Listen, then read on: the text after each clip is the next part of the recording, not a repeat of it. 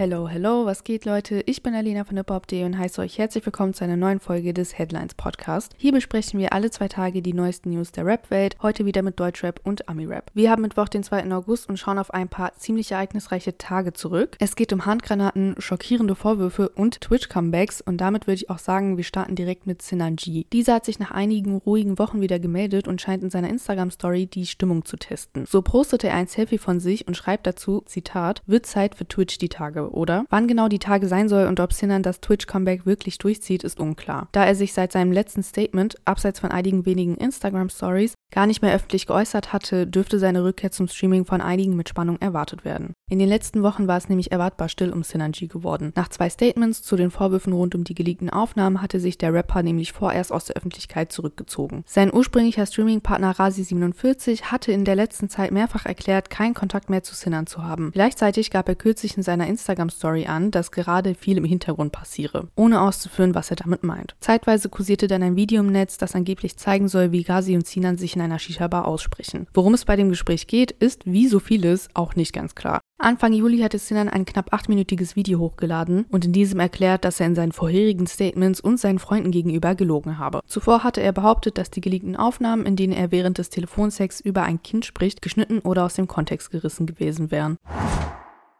In der nächsten News geht es um Business, um genau zu sein um Jay-Z. Dieser hat offenbar vor, weiter in die Fußballbranche zu investieren. Er plant nämlich wohl, den Premier League Club Tottenham Hotspur aufzukaufen, sofern das möglich ist. Momentan besitzt nämlich Joe Lewis den Club Tottenham Hotspur, allerdings wurde der britische Milliardär am Mittwoch in New York vorübergehend vom FBI festgenommen. Ihm wird Wertpapierbetrug in 16 Fällen und Insiderhandel vorgeworfen. Gegen eine Kaution in Höhe von 300 Millionen Euro kam Lewis vorerst zwar wieder auf freien Fuß, sollte er aber verurteilt werden und hinter Gitter wandern, stünde der Premier League Club vermutlich wieder zum Verkauf. In diesem Fall möchte Jay-Z die Chance ergreifen und den Verein aufkaufen. Das hat zumindest ein Geschäftspartner des US-Rappers erklärt. Aktuell scheint es so, als würde Jay-Z den Verkauf nicht im Alleingang tätigen, sondern mit Hilfe von weiteren Investoren. Dabei ist bisher weder bekannt, wer als Partnerinvestor in Betracht gezogen wird, noch wie hoch der Kaufpreis für Tottenham Hotspur eigentlich ist. Jay-Z's Agentur Rock Nation vertritt bereits mehrere Profisportler, unter anderem Real Madrid-Star Vinicius Jr. und auch Romelu Lukaku, der momentan als Leihspieler des FC Chelsea für Inter Mailand spielt. Außerdem schloss Rock Nation weitere Fußballdeals ab. Erst Anfang des Monats vereinbarte Rock Nation Sports eine strategische Partnerschaft mit der ersten Fußballliga Italiens.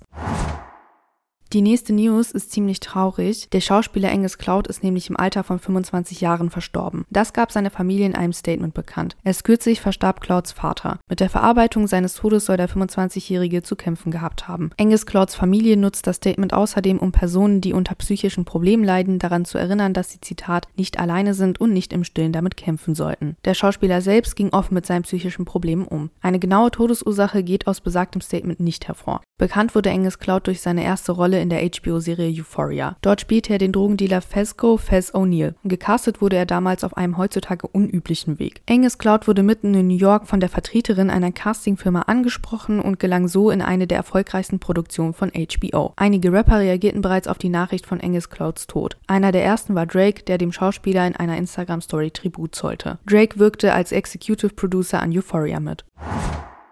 Am vergangenen Freitag hat Mosik zusammen mit seinem Bruder Getinho ein Konzert in der kosovarischen Stadt Gilan gegeben. Ihren Auftritt mussten die beiden allerdings mittendrin abbrechen. Grund dafür war eine glücklicherweise nicht explodierte Handgranate. Auf TikTok kursieren derzeit einige Clips, die zeigen, wie Mosik auf einer Bühne mit der Polizei spricht. Neben der Handgranate sollen während des Auftritts vor der Location einige Schüsse abgefeuert worden sein. Das kosovarische Newsportal Paparazzi lässt in einem Artikel die örtliche Polizei zu Wort kommen. Diese erklären, dass das Publikum gefahrlos evakuiert wurde und auch die Handgranate sei sicher entfernt worden. Mosik selbst hat sich in seiner Instagram-Story im Anschluss kurz zu dem Vorfall geäußert. Dort sprach er an seine Fans den Appell aus, dass sie die Polizei hierfür respektieren sollten. Schließlich hätten sie nur ihre Arbeit gemacht. Nachdem Mosik das Konzert abbrach, konnte die Polizei einen 20-jährigen Tatverdächtigen verhaften. Laut Koha, einem anderen kosovarischen Newsportal, habe der Mann weitere Waffen in seinem Zuhause gelagert. Das sei das Ergebnis einer Wohnungsdurchsuchung, die die örtliche Polizei nach der Festnahme angeordnet haben soll. Mit den Schüssen, die der 20-Jährige vor dem Club abgefeuert haben soll, hat er offenbar keine Person verletzt. Er soll hierbei lediglich ein geparktes Auto beschädigt haben.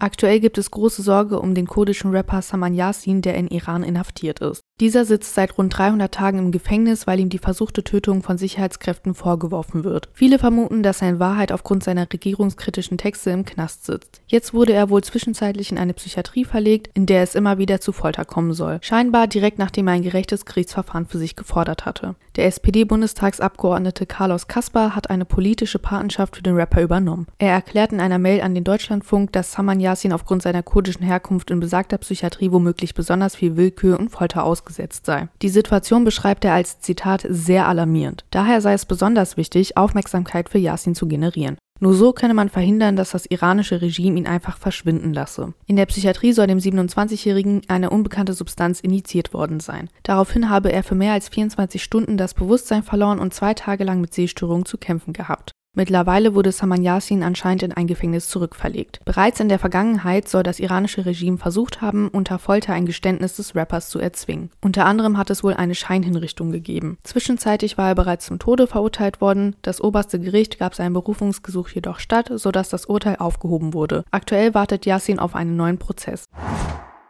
Und damit kommen wir auch schon zu dem vorletzten Thema des Tages. Drei ehemalige Tänzerinnen der Sängerin Lizzo haben Klage gegen die 35-jährige Künstlerin sowie ihre Produktionsfirma Big Girl Big Touring und die Leiterin ihres Tanzteams Charlene Quigley eingereicht. Die Liste der Vorwürfe ist lang. So werfen die Tänzerinnen ihnen unter anderem sexuelle, religiöse und rassistische Belästigung, Diskriminierung aufgrund einer Behinderung, Körperverletzung und Freiheitsberaubung vor. Die Vorwürfe gehen auf einen Tourstopp in Amsterdam im Februar dieses Jahres zurück. Nach dem Konzert soll Lizzo mit ihrem Team eine Sexshow im Rotlichtviertel besucht haben. Dort habe sie die Tänzerinnen dann zu unterschiedlichsten Handlungen genötigt. Eine der Tänzerinnen soll dazu aufgefordert worden sein, die nackten Brüste einer Darstellerin zu berühren. Darüber hinaus sollten sie, Zitat, Dildos fangen, die aus Vaginas herausgeschossen wurden und Bananen essen, die in Vaginas der Darstellerinnen steckten. An einem anderen Tag soll Lizzo die Tänzerin wieder zu solch einer Show mitgenommen haben, dieses Mal ohne zu sagen, wo es hingeht. Lizzo, die selbst für Body Positivity steht, wird zudem vorgeworfen, eine der Tänzerinnen wegen einer Gewichtszunahme kritisiert und ihr mit der Kündigung gedroht zu haben. Aber auch die Produktionsfirma und die Leitung des Tanzteams kommen nicht gut weg. Charlene Quilly wird bezichtigt, sie hätte versucht, anderen ihren christlichen Glauben aufzuzwingen und sie als Ungläubige bezeichnet. Den Managern der Produktionsfirma werfen die Tänzerinnen Rassismus vor. Zwei der Klägerinnen wurden während ihrer Zeit bei Lizzo gefeuert, die dritte hatte angeblich aus Angst selbst gekündigt.